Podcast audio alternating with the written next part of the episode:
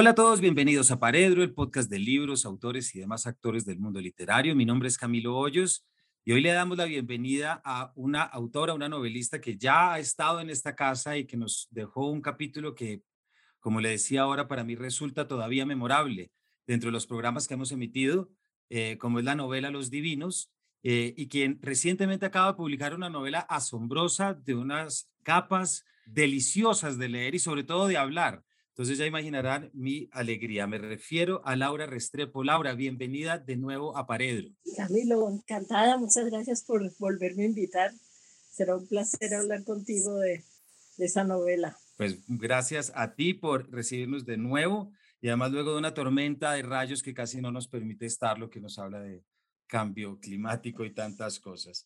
Estamos hablando, por lo tanto, Laura, de Canción de Antiguos Amantes, tu última novela publicada en mayo de 2022 una relato o novela en los que eh, se explora el mito, pero también la realidad del desplazamiento. Eh, me gustaría que comenzáramos fuera de la novela, si te parece, Laura, porque como tengo entendido, con esta te ocurrió como con muchas otras, y es que una experiencia del periodismo de nuevo tocó las puertas de la literatura. ¿Nos podrías contar de dónde y de estos viajes que surgen, cómo aparece esta novela? Mira, los viajes fueron como el germen de la novela. Yo desde hace ya varios años vengo em, asistiendo a todas las, las, invitaciones que me hacen Médicos Sin Fronteras a distintas partes. He estado con ellos en la India, en las regiones de lo que llaman allá los comerratas. He estado en la isla eh, de Lesbos, en el campamento ese tremendo que se incendió, el de Moira, y otros campamentos de refugiados sirios en México también, en la propia Colombia. Eh, ya he dado como varias vueltas con ellos, no solo porque me, me parece estupendo el trabajo que hacen, digamos, jóvenes médicos y médicas de distintas partes del mundo y de la propia localidad, acompañando a la gente eh, y haciendo lo que pueden pues por ayudar, entendiendo que es digamos, se cuestiona el trabajo humanitario porque se dice que sirve ayudar a 100 cuando son 100 mil los damnificados. Posiblemente de no mucho, pero de todas maneras el hecho de estar ahí, de acompañar, de hacerse presente, para mí resulta simbólico y resulta muy, muy importante. Yo creo que es una forma de romper la indiferencia que nos está tragando vivos en el mundo contemporáneo, ¿no?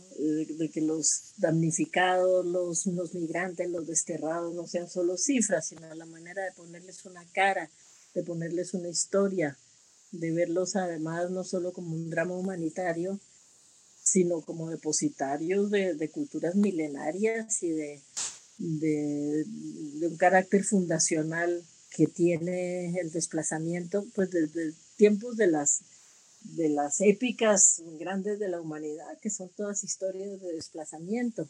Entonces he ido con, con, Médicos Sin Fronteras a varias partes y en esas ocasiones, hace como unos siete años, entonces estuve con ellos en el Yemen, que la verdad ellos nunca saben a dónde te van a llevar porque los permisos son difíciles de tramitar, son lugares en guerra, cuando me dijeron mañana salimos para Yemen, te juro que yo ni siquiera sabía ubicar mucho al Yemen en el mapa. Siempre me ha encantado el, mundo árabe, pero Yemen como que no, no entraba, en, no había leído mm, prácticamente nada del Yemen, no sabía mucho.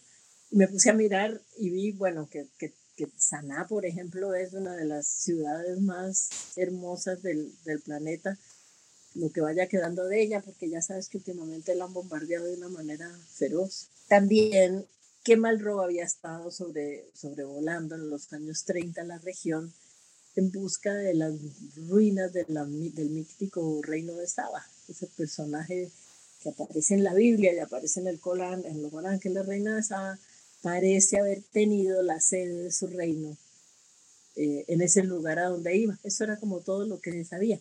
Después em, hicimos un viaje a, Somalia, que no pudimos entrar porque habían secuestrado unas médicas de, Médicos Sin Fronteras, estaba muy difícil la situación, pero de todas maneras recorrimos la frontera y los campamentos de refugiados somalíes en Yemen. Y en un viaje posterior, unos años después, em, a Etiopía. Yemen, Somalia y Etiopía son los tres territorios actuales donde se, que, se supone que, digamos, que conformaron el mítico reino de Saba.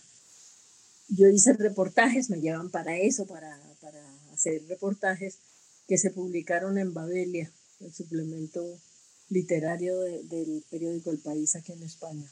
Y ese fue como el origen.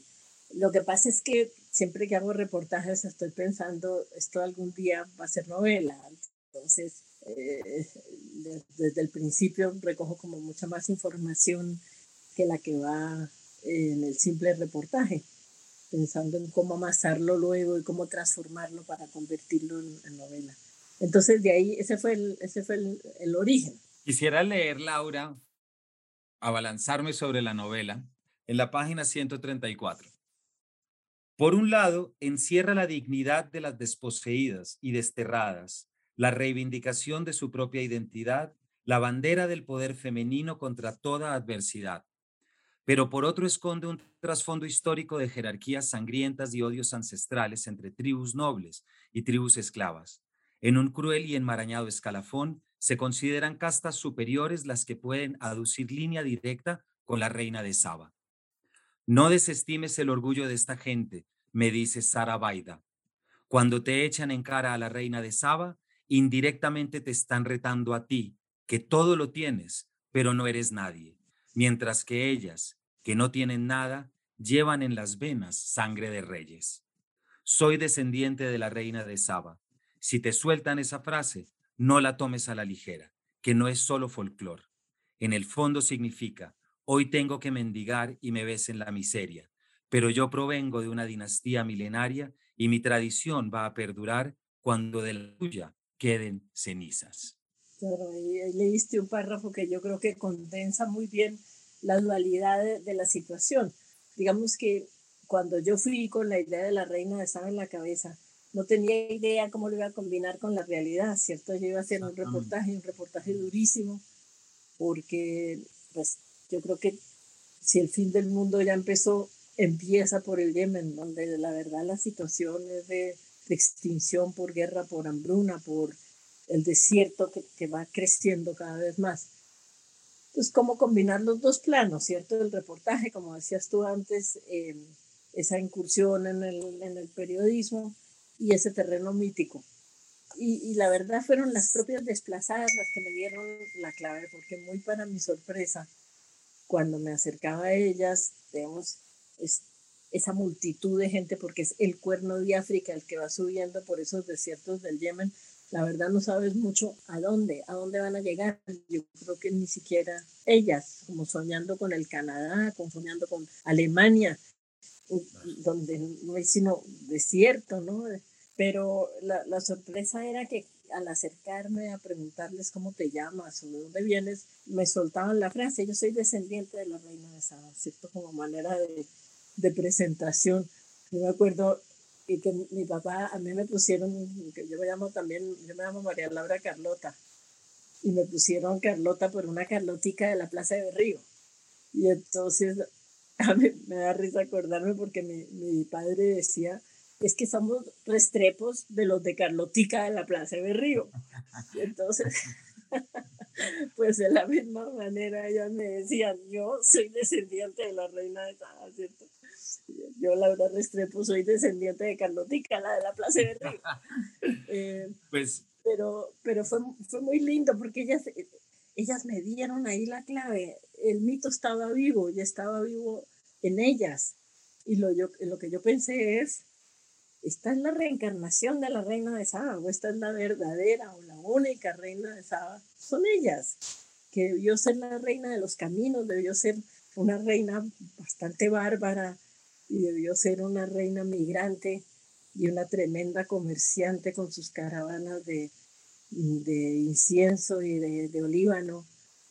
Y de pronto los tiempos empezaron a mezclar como una experiencia vivida allá mismo, porque fíjate que de todas maneras allá se siguen viviendo tiempos bíblicos. Si tú vas por el Yemen, donde el mundo contemporáneo no ha entrado por razones de la guerra que se ha impuesto sobre el país, por cuenta de las potencias que tienen esa alianza que están bombardeando Yemen, pero también por las propias luchas internas que son brutales entre las distintas tribus y, los distintos grupos religiosos. Entonces, es un país que ha permanecido al margen de la, de la civilización actual, viviendo muy en la de ellos. Y no hay esa diferencia, lo que es el tiempo lineal, pasado, presente, futuro, en el cual estamos nosotros tan insertos, tan irremediablemente insertos en toda nuestra concepción del transcurrir de nuestras vidas. Pues allá el pasado está ahí. Eh, tú pasas por, ahí está el campamento de Agnura, ahí hay dos mil o tres mil refugiados y enseguida te señalan para el otro lado y ahí están los restos del arca de Noé. Todo viene mezclado y todo está igualmente vivo. Entonces, de alguna manera, de ahí también salió la idea de, si se, si se hace una novela sobre esto, hay que prescindir de una estructura temporal lineal. Hay que tratar de entrar en esa multiplicidad de tiempos simultáneos que, que, se viven en, ese lugar y como posiblemente fueran la humanidad hace siglos, ¿no? Donde no, el devenir no estaba tan claramente, e inclusive en épocas medievales, muy posiblemente era esa misma mezcla de tiempo mítico y tiempo real, en sus tiempos de, de, fervor religioso tan profundo, muy posiblemente la gente también vivía el tiempo mítico en términos de tiempo real. Claramente. Laura, es, es fascinante que la, que la respuesta que, que tienes, además, por supuesto, del reportaje a la experiencia de la visita, sea mítica, es decir, sea el llamado, ese llamado que tantos han tenido a perseguir la reina de Saba. Porque si tu narrador, de quien vamos a hablar ahorita, lo es, eso también te convierte a ti en de la estirpe de Nerval y de tantos otros de los que hablaremos ahorita, porque es fascinante que de lo desplazado y de lo que normalmente se recibe una connotación negativa, ¿cierto? Y tanto que nos ha pasado en este país en los últimos años con la crisis migratoria venezolana y ni hablar con los desplazamientos internos ya de los últimos 30, 40 años, es comprender que lo mítico y literario puede entrar allí para encajonar, perdón, para encajar más bien, no encajonar, sino encajar dentro del mundo y dar una respuesta a algo de una manera completamente distinta a una cifra o a la condena de un reto, ¿cierto? cuando el reto trae precisamente la diversidad. Ese me parece que es una enseñanza y es algo que yo como lector eh, me quedé con tu novela. Pero quisiera preguntarte, Laura, a no ser que quieras mencionar algo de esto, pero em, ¿cómo lo cuentas? Y aquí es donde entra Vos Mutas, este gran narrador tuyo, quien vive en ese tiempo mítico, porque comienza, y aquí para que nuestros oyentes y quienes no han leído y van a tener la inmensa dicha de leer esta novela, Vos Mutas, el joven escritor que se dedica a perseguir a la reina de Saba y en estas da con la partera Sara Baida, quien es además quien trabaja en Médicos Sin Fronteras y comenzará lo que es una escritura, pero también un viaje en territorio para descifrarlo. ¿Por qué no nos cuentas un poquito, Laura, este personaje? Eh, tengo entendido, porque leí en alguna parte, que Pedro, tu hijo, a quien saludamos desde acá muy cariñosamente, tuvo algo que ver en esa decisión. Eh, ¿Por qué no nos cuentas de la creación? Porque lo lírico sí que está y lo poético y mítico se, se congregan en este narrador. Pues sí, el, Pedro metió ahí a fuerte porque pues las, los reportajes que te cuento que hice inicialmente, pues había un narrador que era yo, un narrador tácito, porque yo no aparecía haciendo nada distinto de narrar, ¿cierto? De, reportear pero de todas maneras, pues había alguien que firmaba Laura Restrepo y que había estado en esos lugares y que contaba, vimos tal cosa, hicimos tal cosa. Entonces, cuando empecé la novela, pensé recurrir la misma fórmula, ¿cierto? Hay una narradora que no aparece, pero que firma el libro y Laura Restrepo que está contando estas cosas. Eh, fue una discusión dura con mi hijo Pedro ya sabes tú, por generación coincidente con la de él, que, que a los padres se los cuestiona duro. Y íbamos en un coche precisamente hacia, hacia Barcelona y me dijo, no, ya, ya tú no, ya no tienes que aparecer tú más en esas novelas, ya la viejita heroica ya no la saquemos. Después de tanta aventura con el M19, con cuánta cosa, y ya, ya démosle pie a, vamos a darle la entrada a un narrador más joven. No, pues no te imaginarás, ¿cómo se te ocurre? ¿Acaso crees que tu mamá no puede? Y no discusión ahí. Pero si yo soy descendiente de la reina de Saba, tú me viste, yo estuve allá, y las bombas, sí, sí, sí, las bombas, pero tal vez ya, tal vez ya estuvo bueno eso. Entonces, me, me, me, costó trabajo como sacarme, ¿me entiendes? No que yo hiciera nada ahí, pero yo narraba, eh, como en los reportajes. Y eso coincidió con que empecé yo a buscar, bueno, a ver, ¿por qué es tan famoso este personaje de la reina de Saba? En realidad, solamente se la menciona en un par de párrafos en la Biblia y un par de párrafos en el Corán. Es a duras penas como un dibujo así a mano alzada, donde ella aparece muy deslumbrante porque es la única mujer que está en esos textos sagrados por ser sabia y por ser poderosa.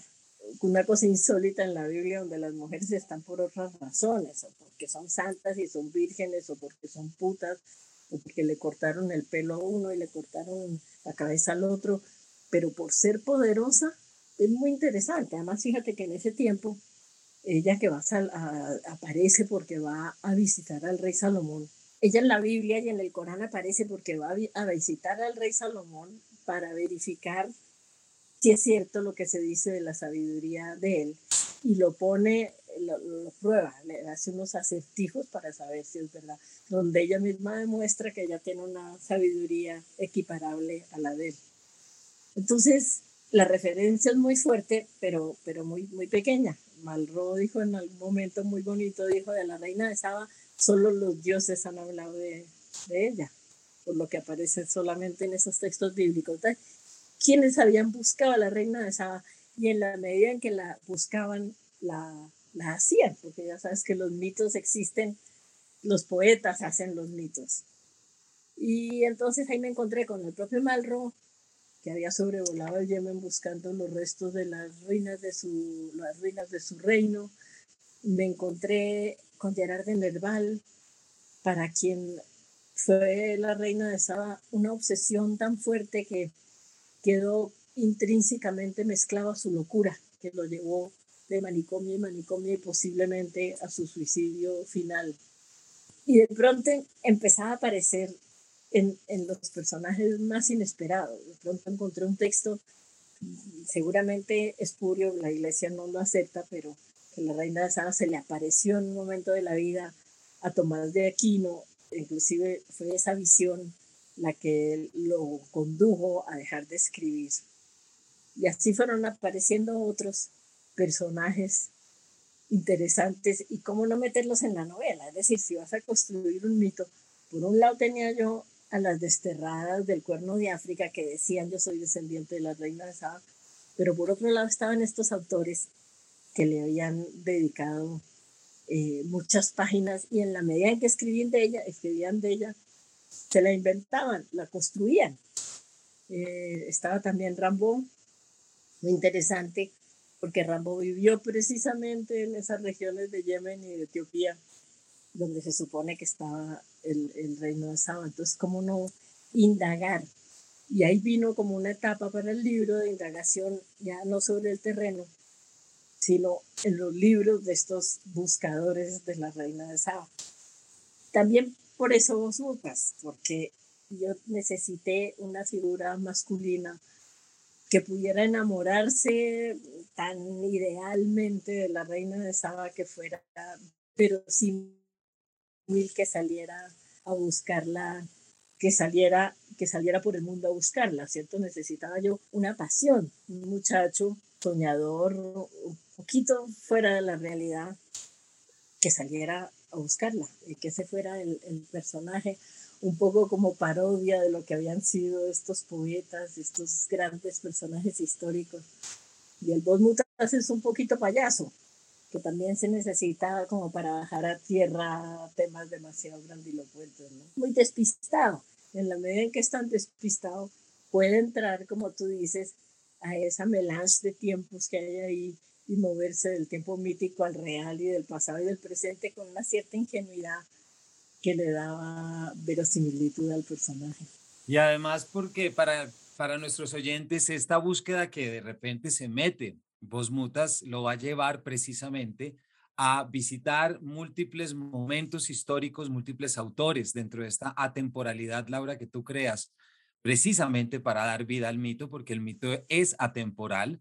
Entonces vemos a un Vos Mutas hablando con Santo Tomás de Aquino, porque es su, es su maestro, pero también lo vemos escribiendo sobre Patti Smith eh, y también lo vemos leyendo a Nerval y sobre todo vemos en él esta conciencia atemporal para poder crear el mito.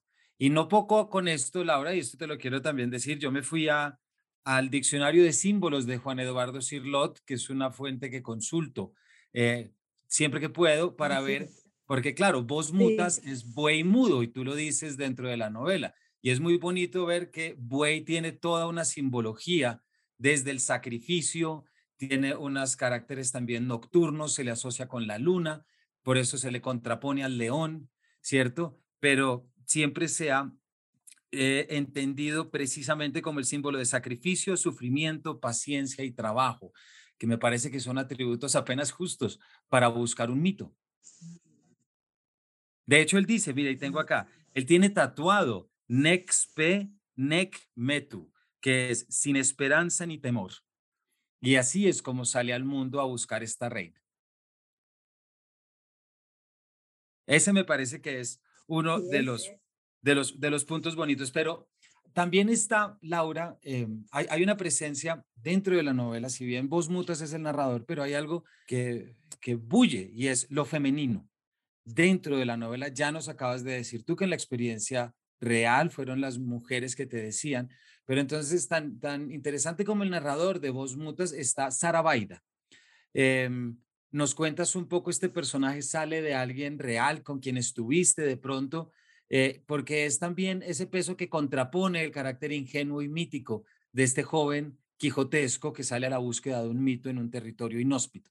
Las mujeres son claves en la historia, en el libro, digamos que, vamos a decirlo con todas las letras, es un libro de ficción, ¿cierto? Basado en estos reportajes y en estas investigaciones, digamos, librescas, pero es un libro de ficción. ¿Qué pasa? Que en, el, en los viajes estos reales, de verdad la presencia de las mujeres se imponía con una fuerza enorme.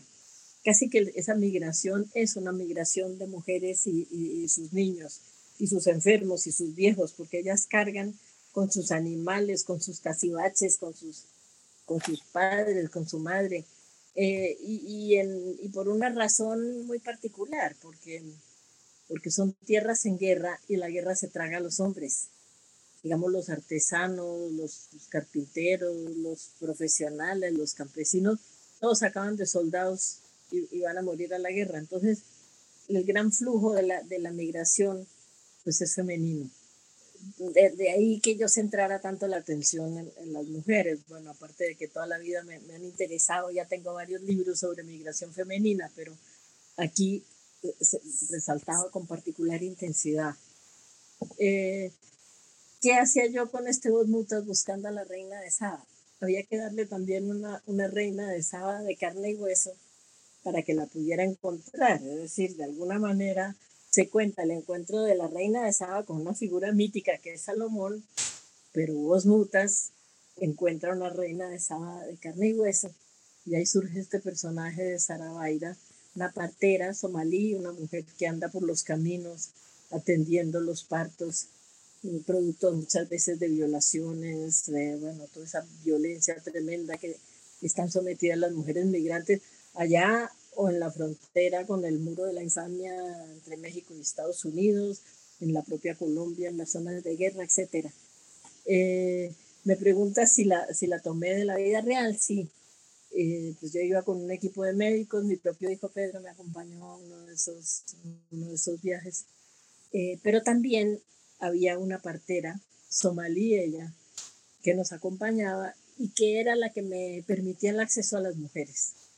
Digamos, una tierra donde no es fácil que los hombres se entrevisten, inclusive se acerquen a las mujeres. Entonces esta, esta mujer llamada Javiva, se llama Javiva, lo que pasa es que se me perdió, se me refundió en el mundo y no, no sé dónde está, pero, pero aparece en los agradecimientos del libro en primer lugar. Ella me contó su propia vida, ella me contó cómo se volvió partera, ella me contaba de todo el drama, por ejemplo, de la mutilación sexual femenina, eh, que, es, que es una cosa recurrente y tremenda en estas tierras. Eh, ella me llevó a una escena que aparece en el libro, que es una despedida de soltera de muchacha yemení ya de clase alta.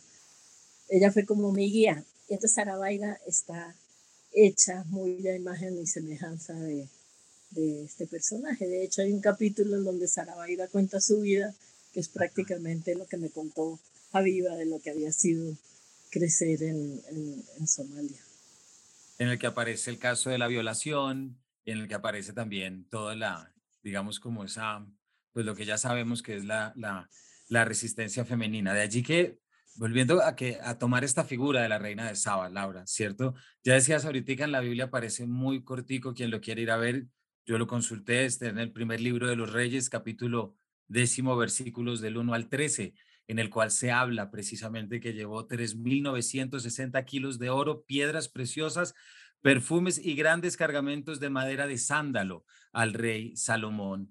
Em, ¿Por qué digo esto, Laura? Porque hay un componente de voz mutas y también es cuando tú empiezas y te metes de lleno a reformular el mito y, y tomar esa participación siempre activa, que es que todo mito puede ser recreado y puede ser vivido de nuevo eh, no solamente lo haces a partir de tus experiencias desde la reportería, sino que decides o pones a voz mutas a decidir y terminar en algo que a mí me pareció muy bello y que da razón al título del libro Canción de Antiguos Amantes, que es el amor entre el rey Salomón y la reina de Saba en el Cantar de los Cantares. Ese bellísimo poema. Claro, fíjate, eso de, una manera sale de, como te, decía yo antes, eh, a partir de la pandemia yo creo que nosotros y de toda la crisis ambiental y ahora la guerra, la inminencia de un conflicto nuclear que parece estarnos acechando eh, cada vez desde más cerca, yo creo que en general tenemos la noción de, de lo efímero que puede ser la existencia de, de, nosotros como seres humanos sobre la Tierra. Es decir, de pronto en un cerrar, abrir y cerrar de ojos podemos no estar más aquí, Tal vez antes del COVID eso no lo experimentábamos de, de, manera tan, tan fuerte, ¿no? Pero sí fue un llamado de atención. Entonces, eh, esa sensación, estando allá en Yemen, en Somalia y en Etiopía, la tienes con mucha más fuerza todavía. Es decir, estás allá y dices, si hay un fin del mundo, aquí ya empezó, aquí ya empezó. Y de alguna manera eso lo asociamos también por razones míticas al apocalipsis. Lo que pasa es que el apocalipsis, apocalipsis quiere decir revelación. Entonces allá lo que ves no solamente la posibilidad de la extinción de una forma de cultura, de una forma de vida, con eso me, refiero a algo que nos involucra a todos los del planeta, sino que además de esa fortaleza enorme para sobrevivir, esa raigambre en una tradición y esa capacidad de sobreponerse y esa urgencia de buscar ese lugar imposible donde la vida sea posible, sino para las propias mujeres, sí para sus hijos. Eh, esa compulsión a hacer que la vida humana eh, perdure, que siga adelante, que de alguna manera haya un futuro.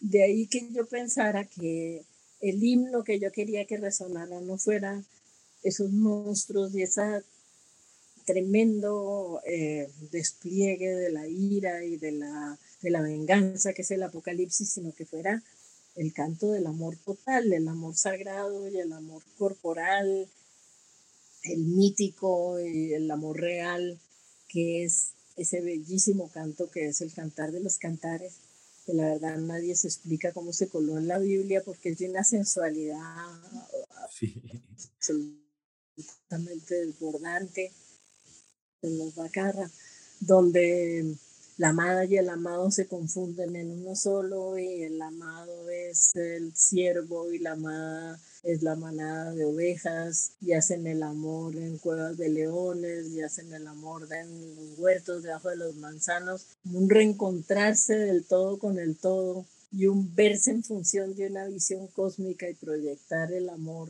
divino mezclado con el amor humano es el cantar de los cantares. Entonces, me parecía que, dado que había, digamos, la estructura de la novela, eran dos historias de amor claramente delineadas. Por un lado, como dices tú, la mítica de la reina de Saba y Salomón, y por otro lado, una historia de amor, digamos, real dentro de la ficción, que es la de Vos Mutas y Sarabaida. Me parecía que, que estaba muy bien introducir ese eco del cantar de los cantares y por titular el libro canción de, antiguos, de antiguos amantes. Laura, gracias. Te quiero hacer una pregunta. Esto, esta novela surge de una experiencia tuya de hace 14 años, em, pero sin embargo es innegable que los últimos, pues digamos, 10 años hemos vuelto a ver fenómenos migratorios y de desplazamientos eh, muy importantes, eh, crisis migratorias gigantescas. Eh, solamente hablar de Ucrania, que es la última que entra dentro de una larga eh, lista.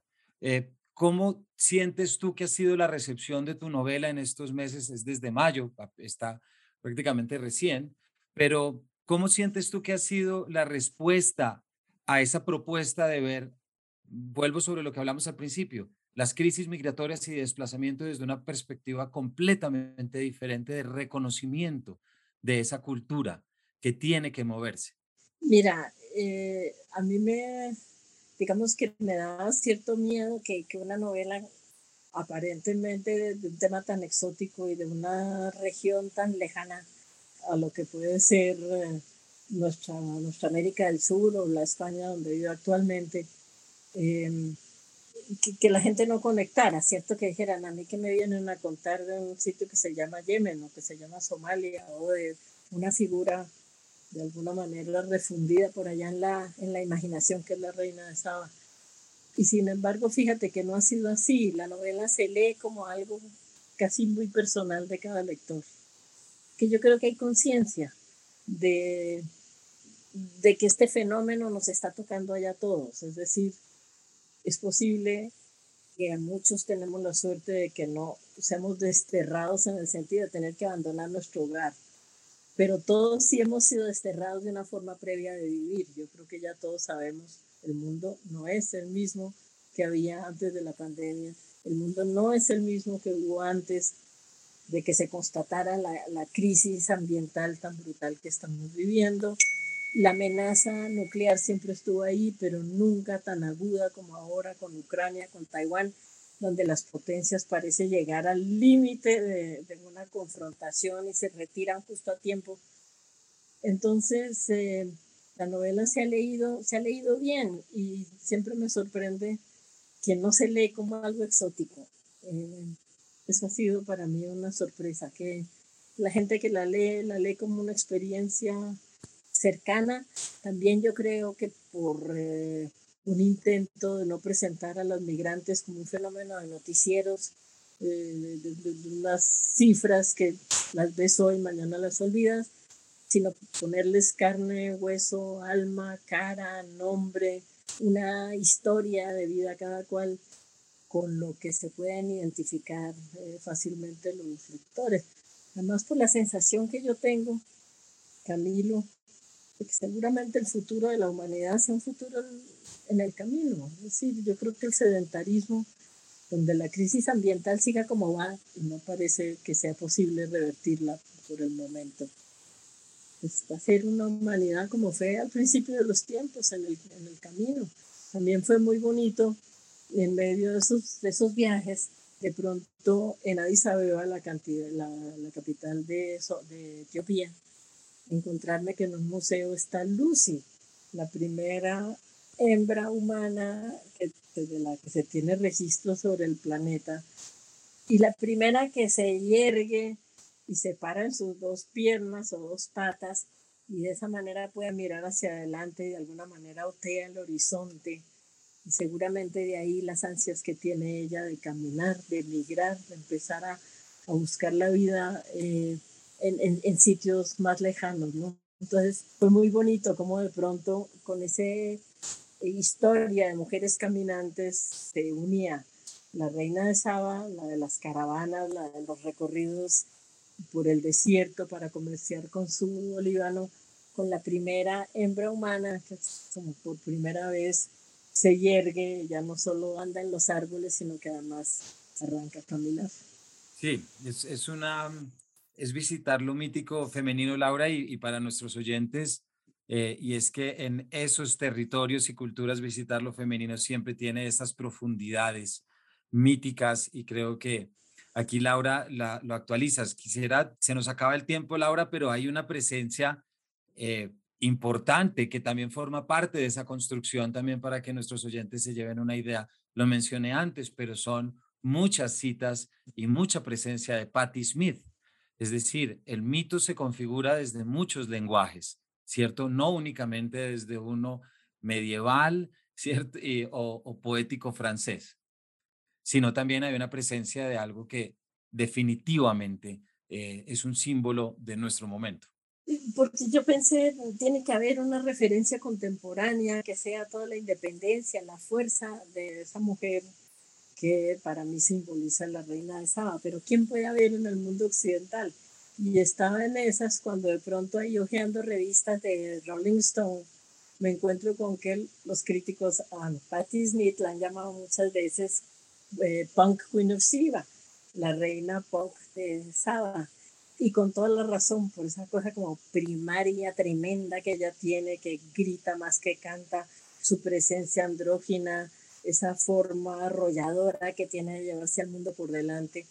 Y entonces me encantó hacer la conexión también, ¿cierto? Bueno, si nos podemos imaginar a la reina de Saba viviendo hoy, ponerla en el village con toda la revolución sexual, con toda la revolución artística, además que significó Patti Smith, que además es una extraordinaria escritora, porque hay que leer sus novelas que son de verdad gran, gran literatura.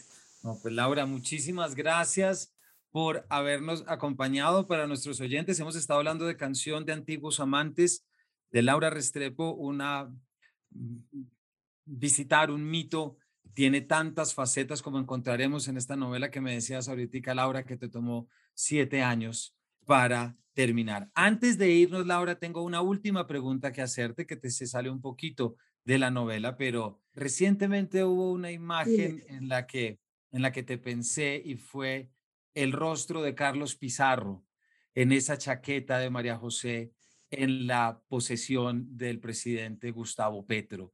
Em, quisiera preguntarte si nos quieres compartir qué te hizo sentir, porque creo que fue, es un símbolo importante y que sin lugar a dudas tú conoces muy bien y viviste eh, también.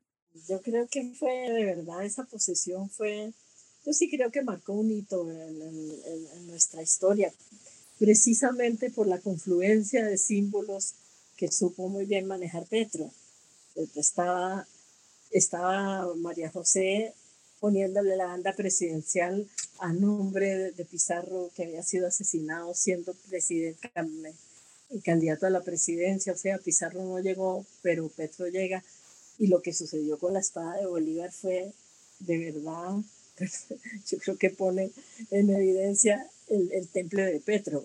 Suspender la ceremonia, además con todos esos dignatarios sentados bajo el sol de Bogotá, cosa nunca vista en una plaza abierta, y de pronto decir, se suspende porque vamos a traer la espada de Bolívar, sabiendo que Duque estaba diciendo que no la entregaba y ordenarle a los, a los militares traen ya la espada de Bolívar, con el país preguntándose si los militares durante el mandato de Petro le a obedecer a Petro o no. A fin de cuentas era un ex guerrillero supuestamente siempre enfrentado.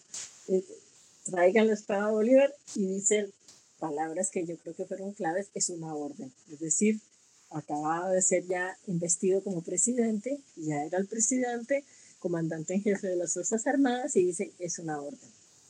Y empieza a pasar el tiempo, no los 10 minutos que habían anunciado, sino 20, 30, 40 minutos, todo suspendido. Petro Hierático no se le movía un pelo ahí sentado y yo creo que el país en vilo sin saber si la espada de Bolívar iba a llegar o no. donde los militares hubieran dicho que no la traían, era como una especie de golpe de Estado justo en el momento de la, de la posesión. Pero fíjate que yo creo que la, también la inteligencia todo el planteamiento tiene que ver con que para los militares Bolívar también es un símbolo. Bolívar era general de los ejércitos libertarios. Entonces, el robo de la espada de Bolívar es un símbolo para la guerrilla, pero la espada misma y Bolívar es un símbolo para los militares. O sea que de alguna manera ellos también se sentían muy representados al, al, tener la espada de Bolívar ahí en ese lugar. No, yo creo que fue muy emocionante. Yo creo que yo la, yo la vi toda pues por la, por la pantalla a través de la transmisión directa, pero yo creo que todos los que estábamos ahí sí teníamos el alma en vilo sin saber eh, cómo iba a salir eso. Se jugó el todo por el todo Petro ahí en esa, en esa apuesta y le salió muy bien. Y, y Duque pues salió realmente, como se dice, con el rabo entre las piernas. Era el último propio como para acabar de sellar eh, un, un mensaje, un, eh, un mandato tan, tan, tan triste, tan mezquino, tan, tan desafortunado. Pues Laura, muchísimas gracias. Yo te hacía la pregunta más por lo que ya habías trabajado tú, pero creo que tiene mucho que ver con lo que estamos hablando, porque son esos símbolos los que recrean los mitos y ver cómo esos símbolos míticos aparecen e irrumpen en la realidad, pues logran romper tejidos necesarios y, y resignificar. Laura, muchísimas gracias por habernos acompañado desde tu montaña catalana aquí a Paredro de nuevo. Eh, muchísimas gracias. Un placer, como siempre, conversar contigo y me siento muy feliz de que esa novela te haya gustado, que le hayas echado tanta cabeza y que me ayudes a, a pensarla también, porque son los lectores y más los que son tan capacitados como tú, los que le dicen a uno realmente cuál fue el producto final, ¿no? ¿Qué, qué, qué dice esa cosa que me escribió? Muchísimas gracias, Laura. Por último, para cerrar esto, solo te quiero contar que así como vos mutas arrancando la novela, tiene esa imagen de las vestimentas y de los tejidos que se mueven al viento y que nace lo mítico. Yo creo que si uno hace el esfuerzo de instalar ese cambio de chip, es que puede entender cosas así caminando y oyendo una arpa llanera, por ejemplo, que son elementos que nos conectan con cosas muy poderosas y que, o, o una marimba en el centro de Bogotá. Esos sonidos nos traen mundos míticos y, y, están allí para que lo abramos. Eso es lo que tu novela también me deja a mí y que Muy invito. lo que dices. No, gracias, Laura. Y de allí que invito tanto a la lectura de esta novela. Muchísimas gracias, Muchas Laura. gracias. Un beso para ti y para todos los y las que nos escuchan. Muchas gracias. A ti, Laura, y a todos ustedes, muchísimas gracias por habernos acompañado y nos vemos en una próxima edición de este Paredro.